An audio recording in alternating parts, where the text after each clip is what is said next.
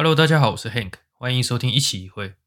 那今天我想要直接切入重点，说星期一的时候，苹果宣布要把他们的 MacBook Mac 电脑系列从本来的 Intel 处理器转换成 ARM 的处理器。那我想，呃，想要听市场分析或是 Mac 这个电脑的历史的朋友，可以去听 M 观点或是科技导读。那我今天主要是从系统架构的角度来探讨，说为什么苹果要换 ARM 的处理器，然后换了之后会有什么阵痛期，然后对他们的好处会是什么？那首先先介绍一下 Intel 跟 ARM 这两家公司的商业模式的不同。Intel 的商业模式是自己设计晶片，还有处理器的系统架构，然后在它有自己的工厂，然后来生产它的处理器。那用现实比较现实的例子来比喻的话，就有点像是，呃，你今天要使用一个工具，然后你跟 Intel 买一个现成的工具，然后所以它的工具的设计成本跟制造成本都是外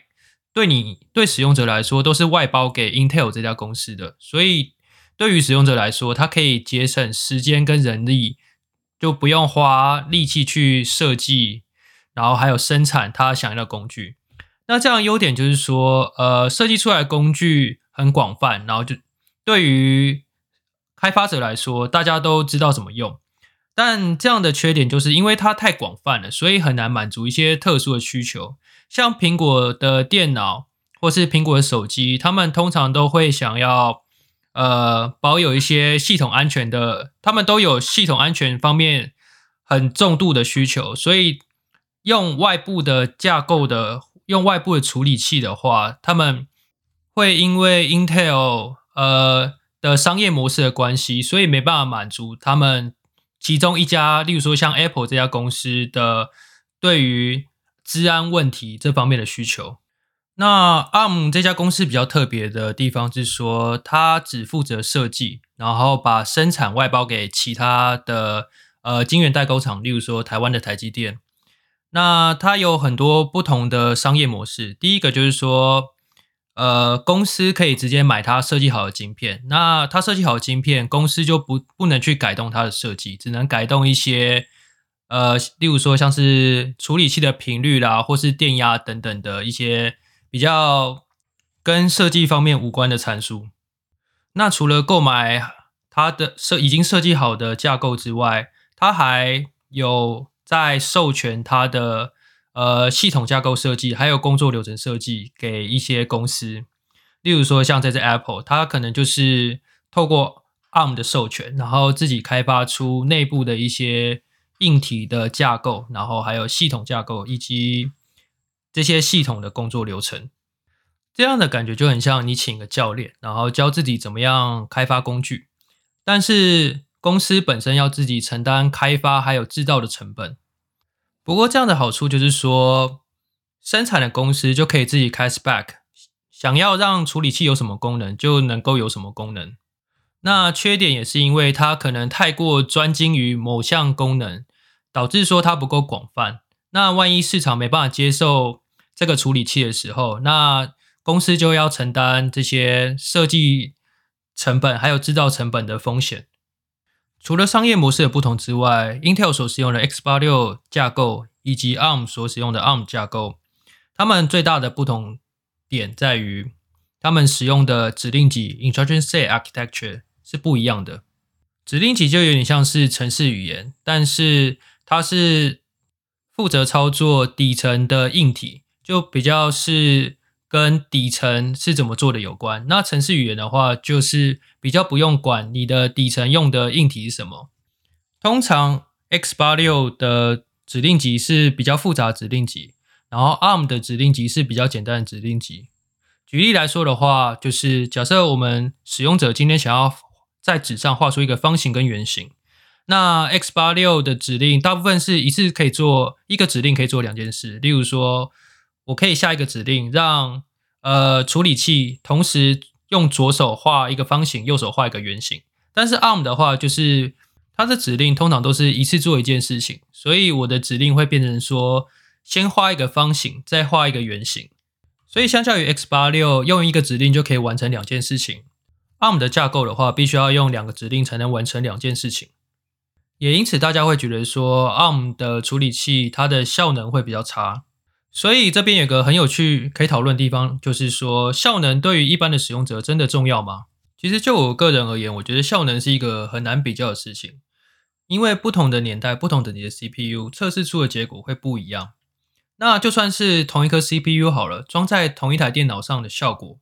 那它执行的效能可能会因为你其他的硬体，例如说你的储存装置、你的机体、你的网络的环境，而会有不同的结果。那假设今天使用者最常使用的功能是从呃网络上下载资料啦，或是从硬碟里面抓资料，然后来做计算，或是说用 GPU 来做图形运算。不可否认的是，好的 CPU 可以帮助资料传递或是一些逻辑运算上，它的效能可以达到更高的境界。那如果今天我们是做图形运算，纵使你有好的 CPU，但是你的图形处理器不够强，它的运算速度还是不够快的话，那你终究会卡在图形运算的那一步。或是拿读取网页来说，现在的网页其实上面都呃同时会跑很多程式，那所以好的 CPU 也是必要的，因为这样可以帮助你的程式跑得更快。但是假设你的你用了好的 CPU，但是你的网络不够好的话，那你在下载那些图形啊，或是下载那些程式的时候，就比较容易因为下载速度太慢而让 CPU 空等那些它即将要跑的程式。所以这样如此一来，效能瓶颈就变成是在网络，而不是在 CPU。所以对于我而言，单比 CPU 的效能是不够的，应该要看说使用者使用的形态，例如说使用者常常是需要做高速的运算啊，或是做通信的运算，或是做呃资料抓取的。运算等等的，那不同的需求、不同的应用程式，就会需要不同的系统架构来帮助应用程式达到最好的运算效率。像我们自己平常在做实验的话，我们会先分析说，一个应用程式里面每个不同的，例如说 function 占整个应用程式里面多少的时间百分比。那有的时候我们就可以发现到说，CPU 可以帮助的部分，例如说逻辑运算啦等等的。那些部分可以帮助到的地方就还蛮少的，大部分的现在目前大部分的效能瓶颈都是在，例如说图形运算这种需要 GPU 运算的地方，或是说网络的下载速度可能还不够快，又或是说你从硬碟里面抓资料速度还不够快。在这样的情况下，就算你换了一个 CPU，那你的整体的应用程式的效率还是不会提高太多，因为它占的时间百分比实在是太少了。除了处理器的效能之外，转换架构还有一个值得注意的地方是转体的资源性。一个程式要能够在电脑上跑，必须要先从程式语言转换成指令集，最后再转换成机械语言。那有的程式可能它比较吃运算的效能，那开发者为了要提升这个程式它运算的速度，那可能会用一些处理器上比较特别的加速器。那这些加速器要使用的话，必须要有一些特殊的指令。那一开始我们有提到 ARM 跟 X 八六，它有一个最大的差别就是它们的指令集。尽管 Apple 有开发一个翻译器，可以把 X 八六的指令转换成 ARM 的指令，但是有些特殊的指令可能就没办法很顺利的转换，所以因此软体可能要重写，不然的话没有办法在 Mac 电脑上跑。就算翻译器够强大到可以顺利转换。但是还有一个问题是说，他们的翻译出来后的语言，翻译出来后的指令，它的执行效率好不好？那我们回到刚刚那个在纸上画方又画圆的例子，原本的 X 八六上有一个特殊的指令是左手画方，右手画圆这样的一个复合式的指令，但是透过翻译器的转换，可能会变成说用不是的惯用手，例如说我们的惯用手是右手，然后。翻译器转换之后会变成用左手画方，然后再画成用左手画圆。那因为不是惯用手的关系，所以完成工作的效率并不是特别好。对于软体开发来说，一个软体要编写必须要花很大量时间，那不会因为系统架构的不同而整个软体砍掉重练。所以这个时候就是考验 Apple 开发的翻译器够不够强的时刻。我想，对于 Apple 自己的原生软体来说，因为他们制造自己的系统架构，所以在软体的效能上面可以达到最好、最优化的结果。但对于第三方开发者或是没有跟 Apple 有紧密合作的开发者来说，可能他们软体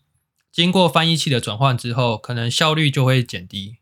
所以，如果使用者有使用第三方软体来做那种特别吃资源，例如说影像处理的应用程式的话，那我想最简单的方法就还是购买 Intel CPU 的电脑。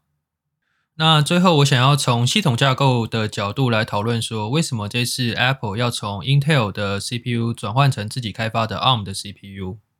最一开始，人类发明电脑就是为了希望电脑可以帮助人类做一些加减乘除等等的运算，所以它的功能很单一。那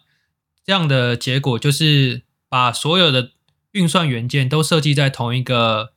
系统架构里面就可以了。那随着时间的演进，我们慢慢的有网络啊，然后图形，或是说我们要运算资料越来越大，所以我们必须要有外接的储存装置来储存这些资料等等的，让系统架构变得越来越复杂。如果我们还是坚持把这些复杂的功能包在同一个系统架构里面的话，就会变成说我们每解决一个问题，就要开发出一个系统架构，这样子开发的成本很高，而且没办法。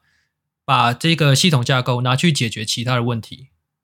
这种感觉就有点像最新的 iPhone SE Two，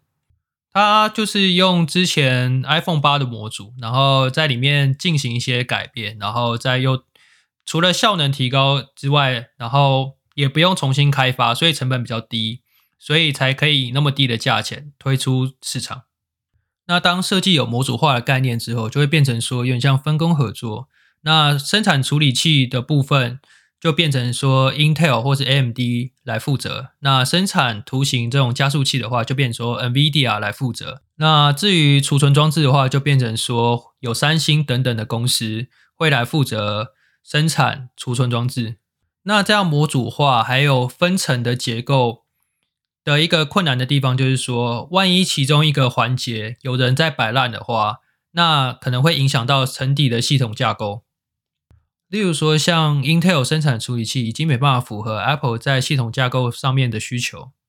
所以这次 Apple 才会决定从 Intel 转换成 ARM，然后来自己生产出符合自己系统架构需求的处理器。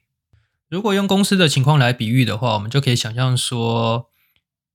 一个公司把工作外包给其他的厂商，这样就可以降低自己的人事成本。只要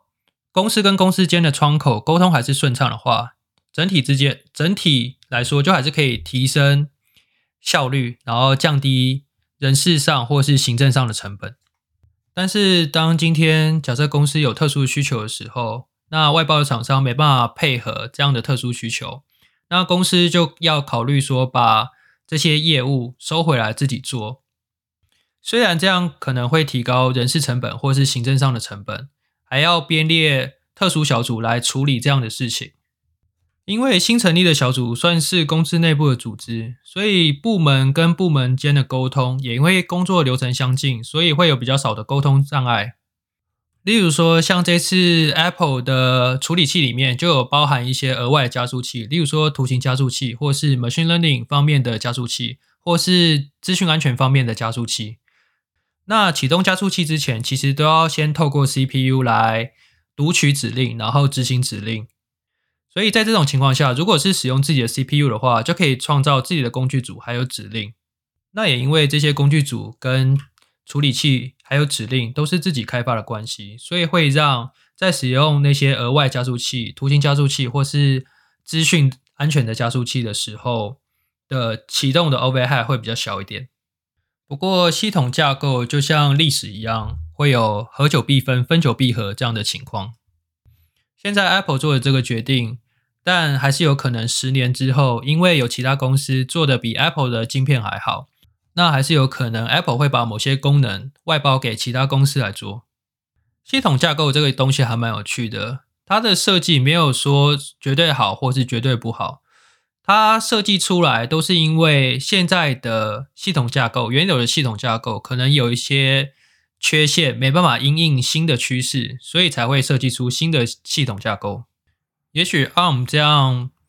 省电、低成本的特性，很符合现在人对于行动装置的需求。